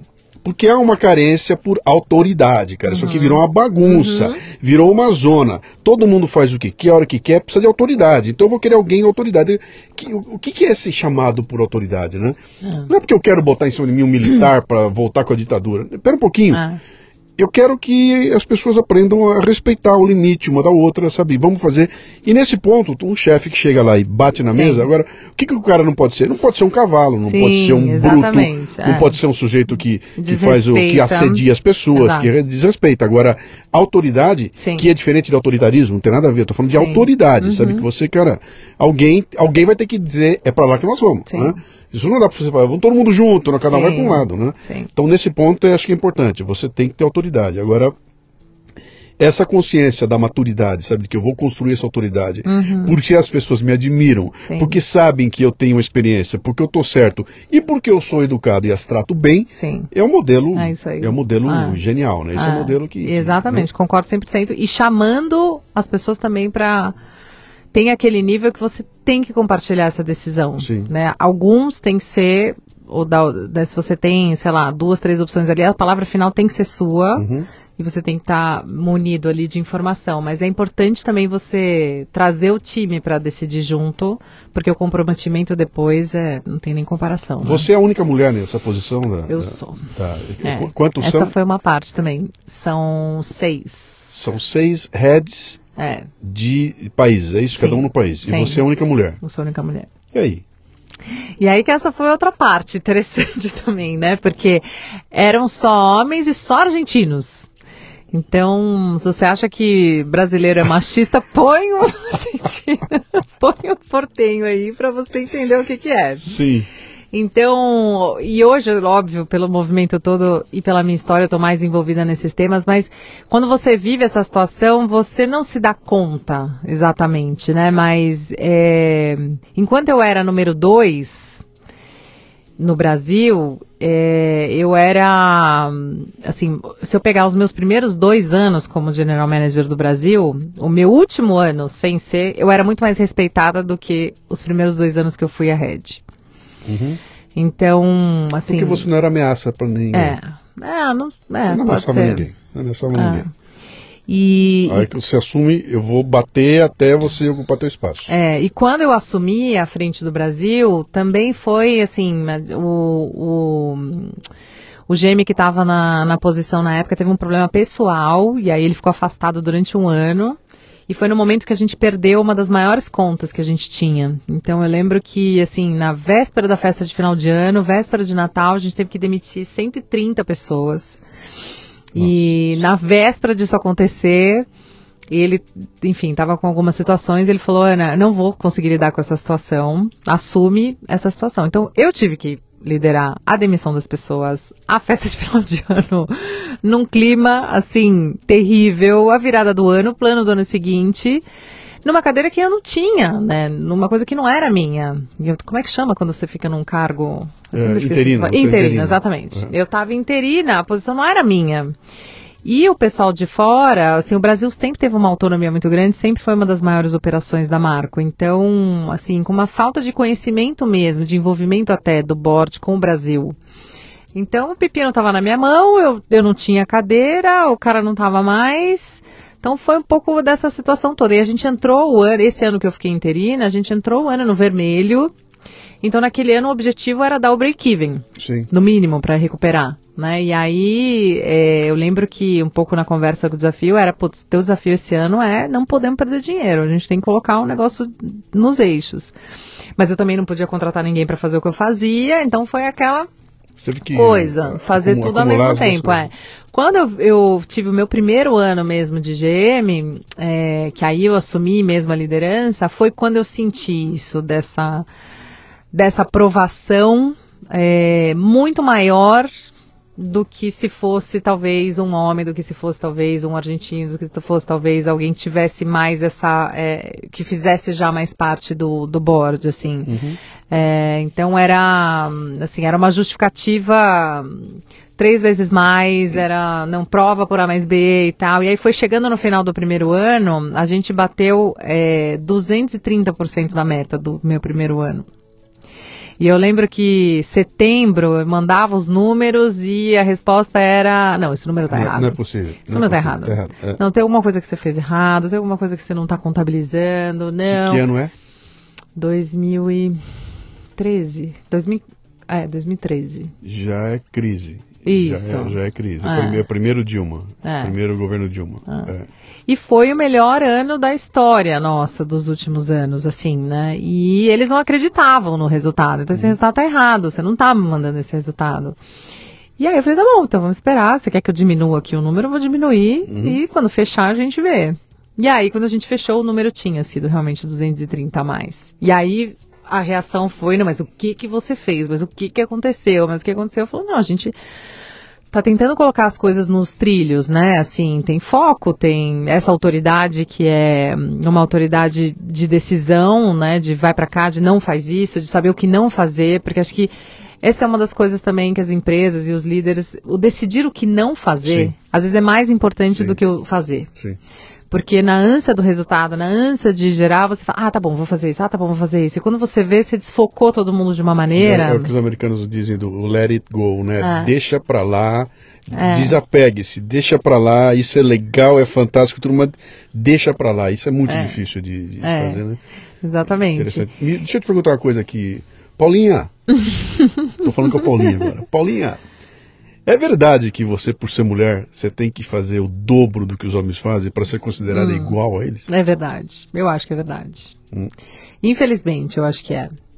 E eu acho que eu acho que hoje eu acho que a gente está num momento diferente hoje, que as pessoas estão mais conscientes, estão mais abertas para falar, mas eu, eu ainda vejo assim muitos empresários lidando com isso mais de uma proforma do que realmente colocando as coisas na mesa é, abertamente. Assim, eu lembro quando eu fiquei grávida da minha segunda filha, que eu já estava na Marco, é, eu tive um, tinha um GM na época e a conversa sobre a minha gravidez foi, falou, mas como assim você vai ficar quatro meses fora?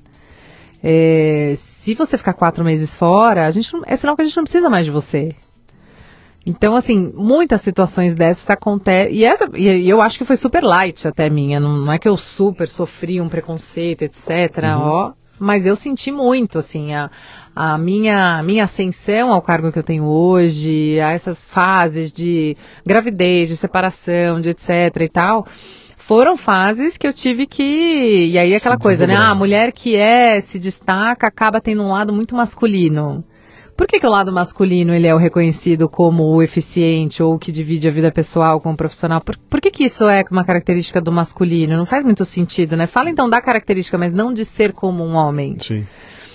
É, então eu acho sim que ainda tem. Eu acho que do lado das agências, eu acho que. E, e eu sou head do comitê de trade da Ampro também, né? Fui head durante alguns anos, hoje eu faço parte do comitê mas a gente é, trabalha muito também essa questão de pesquisa, de entender com, de conscientização das agências e tal.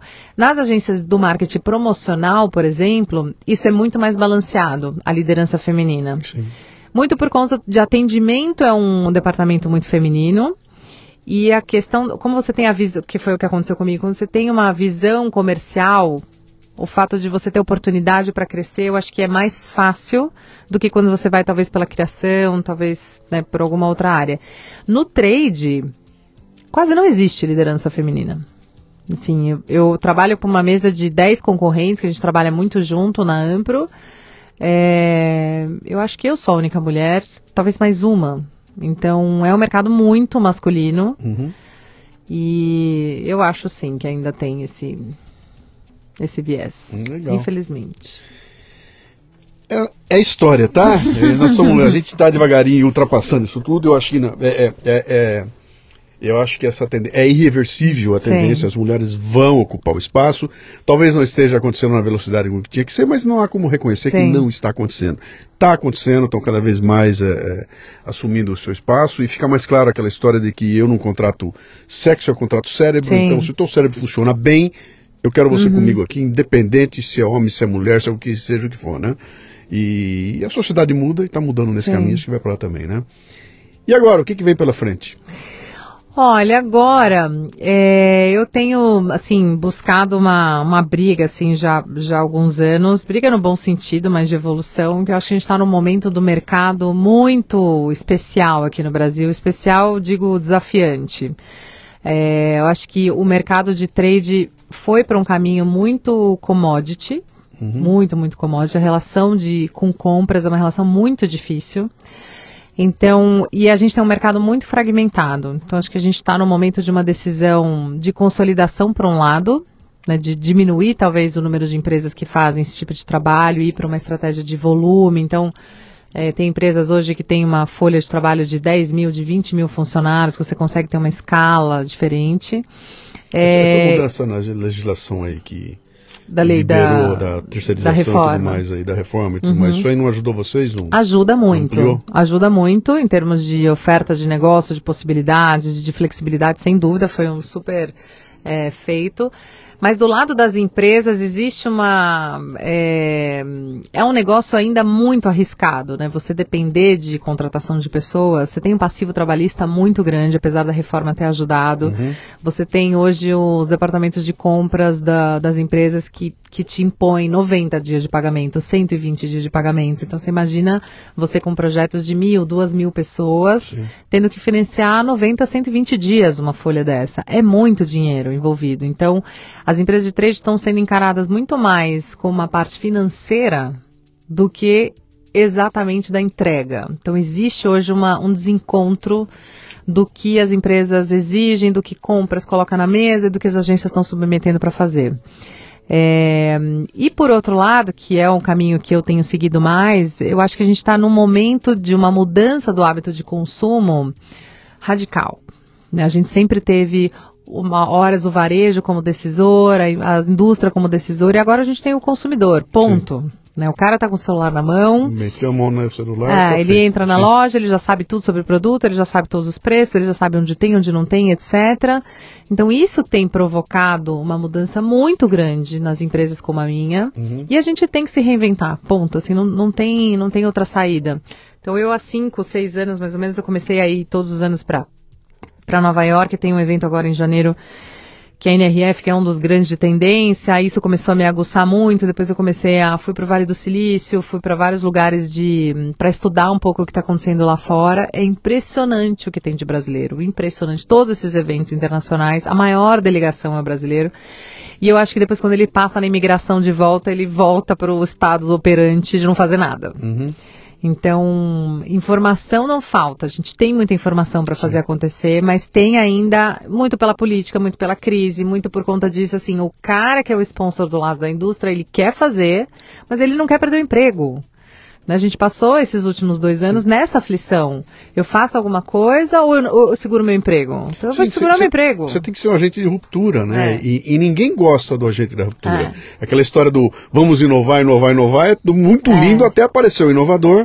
E eu quero matar esse desgraçado, porque esse cara vem para quebrar aquilo tudo que me dá segurança, É, né? é. E não é todo mundo que tem essa. essa Exatamente. essa- Então você vê assim a, a evolução das startups, do modelo da startup. Sim. Né, assim, eu tive no Vale do Silício esse ano e é impressionante, assim, a, a taxa de não dar certo das startups é mais de 90%. Sim. Né? E aí eu lembro que assim a última, uma das últimas conclusões que eu saí do Vale foi assim, qual a maior diferença do Vale? Que as pessoas não têm medo de perder dinheiro. Não tem medo de falhar, porque o falhar faz parte. E a gente vive aqui uma prisão disso de Sim. De não arriscar. E a gente está sendo engolido por um monte de negócios Sim. totalmente inovadores que estão pegando lugar do- dos negócios tradicionais, né? Então, assim, a gente na Marco já está tentando sair na frente, a gente está abrindo uma startup agora, estamos tentando fazer um spin-off, porque você fazer também essa disrupção dentro do PNL é muito difícil, então faz isso fora. Assume que você tem que fazer isso fora. Você falou startup, spin-off, PNL e, e- drive não sei o que lá. Né? Tem um linguajar aí que, É. que quando você abre, você abre, pisa no acelerador aí, o negócio atropela é, tudo, mas é. tudo bem, né? Faz parte do. do, do- É, mas basicamente é, se você quer transformar a sua empresa, você tem que ter uma estrutura paralela fazendo isso. Perfeito. E eu, e eu já vi, inclusive, empresas aproveitando esse nicho. Chegam Sim. lá, bate lá no Itaú, fala no Itaú. Uhum, Eu sou o cara da inovação, então me chama, sim. eu vou criar essa loucura toda. Se ela der certo, você implanta. É. Entendeu? Não, não vou querer que você faça dentro da tua estrutura, porque a estrutura não vai aceitar É, não vai e vai, aceitar, vai é. atropelar isso. Então, faço separado, a hora que estiver pronto eu venho e implemento aqui, né? É, é. Que eu acho que é, é, é fantástica. E é, por aí que a coisa vai, né? Eu É. fiz essa semana um- uma palestra na Mercedes-Benz, Hum. Mercedes, e no final da palestra abriu para pergunta e resposta e tudo mais. E aí um garotão me fez uma pergunta lá, e eu sabia que no meio daquele. Tinha de tudo lá. Tinha desde operador de máquina, todo tipo de gente. E uns garotões lá, e eu saquei que o garotão era um garotão das. Tinha umas startups que eles estão é, Uhum. ah, incentivando ali. E tinha toda a pinta de ser um menino da startup. Ele uma pergunta, olha, você acabou de falar aí, etc. Eu queria saber como é, como é que a gente faz. O que que faz dar certo ou dar errado, sabe? Eu tenho essa ideia maravilhosa que nós estamos trabalhando aqui. O que, que pode fazer essa ideia aqui dar certo? E eu falei para ele o seguinte, falei, olha, o que pode fazer dar certo é você botar energia na- no lado sujo da história. Porque o lado brilhante e lindo que é a tua ideia, está uma felicidade. Agora, cara, você vai ter que pagar conta, você vai ter que Sim. falar com o contador, você vai ter que falar, você vai ter que pagar aluguel, você vai ter que pagar imposto, você vai Sim. ter que lidar com o fornecedor, com o RH, você vai ter um cara na tua frente chorando porque ele não tem dinheiro para pagar o dentista. E nada disso você contempla, você está pensando só na tua ideia, cara, né? Por isso é que startup arrebenta, sabe? O cara é a ideia maravilhosa, mas, cara, isso tem que ser efetivado. Então, Sim. tem um mundo sujo em volta de mim que alguém vai ter que fazer essa Sim. parte. E eu não quero me envolver com isso porque eu sou artista. Né? Uhum. E a hora que você vai botar o negócio para andar, esquece que esse, e esse lado toma 90% do teu tempo. Exatamente. Eu não tenho uma estrutura do seu tamanho, eu não tenho 150 pessoas trabalhando comigo, Sim. eu não tenho um departamento pessoal, sou eu. É. E aí como é que eu faço? né? Então é Exatamente. essa, essa, essa condição. E eu acho que aí é que a, a- que o digital vem para arrebentar Uhum. isso tudo, entendeu? Você E- tem e- escala, né?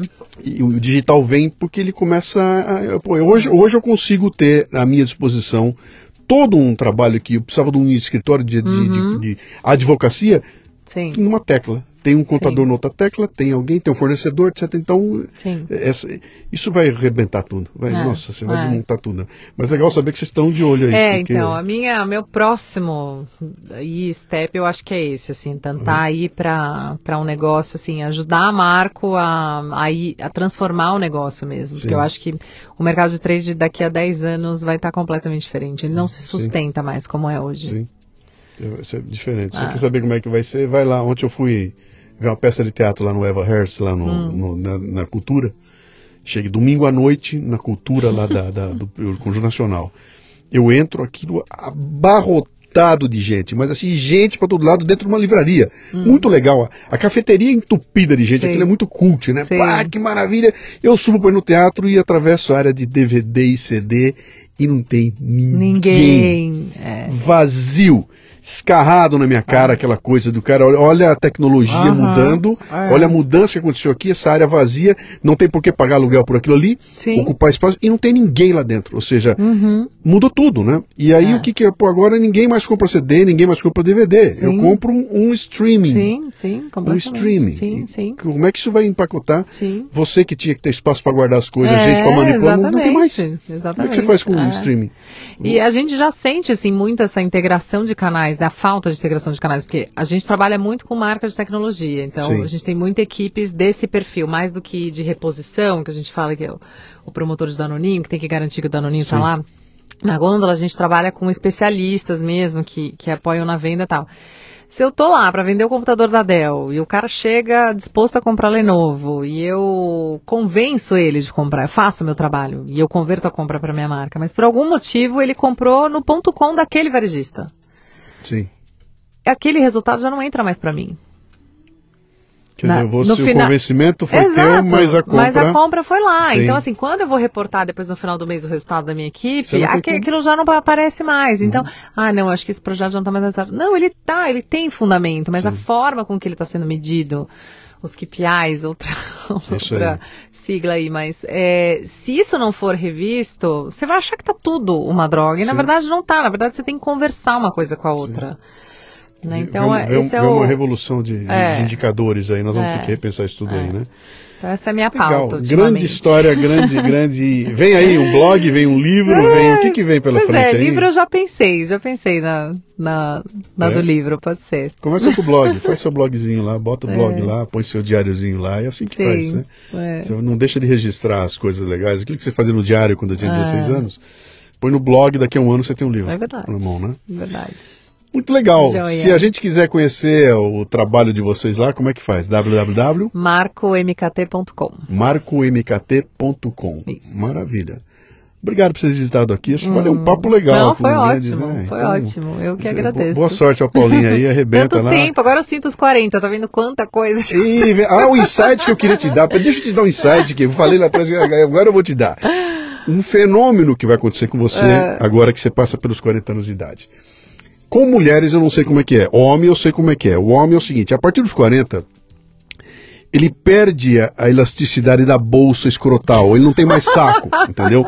Então aí você começa a não ter mais paciência para ouvir o idiota falando, pé, pé. você começa a ficar de saco cheio e não tem mais saco. E daqui Uhum. a pouco você começa a ficar impaciente, começa a manifestar essa tua impaciência e aos pouquinhos o sistema vai tratar você como uma pessoa que esse cara é Ranzinza. mal-humorado, é ranzinza, bé, bé, bé, porque não tem mais saco para ouvir abobrinha. Então, chega aquele moleque de 22 anos que é o rei da cocada Uhum. preta, que sabe tudo, com as ideias que você já viu que não funcionaram, que não vão dar certo, porque não é assim, mas você não consegue parar aquele ímpeto, você não tem mais saco para ver aquilo lá. E aí eles vão falar, cara, não chama para reunião não, porque isso aí... Sim. E, bom, sorte sua que você é a head, então você...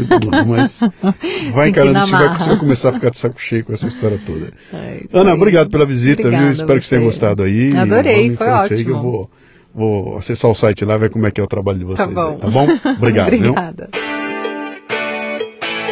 Muito bem, termina aqui mais um Leadercast. A transcrição deste programa você encontra no leadercast.com.br.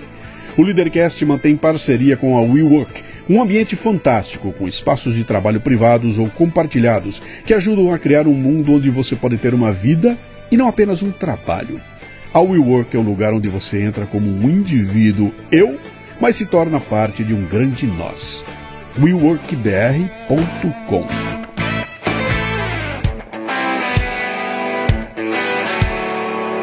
Você ouviu o Leadercast com Luciano Pires. Mais uma isca intelectual do Café Brasil.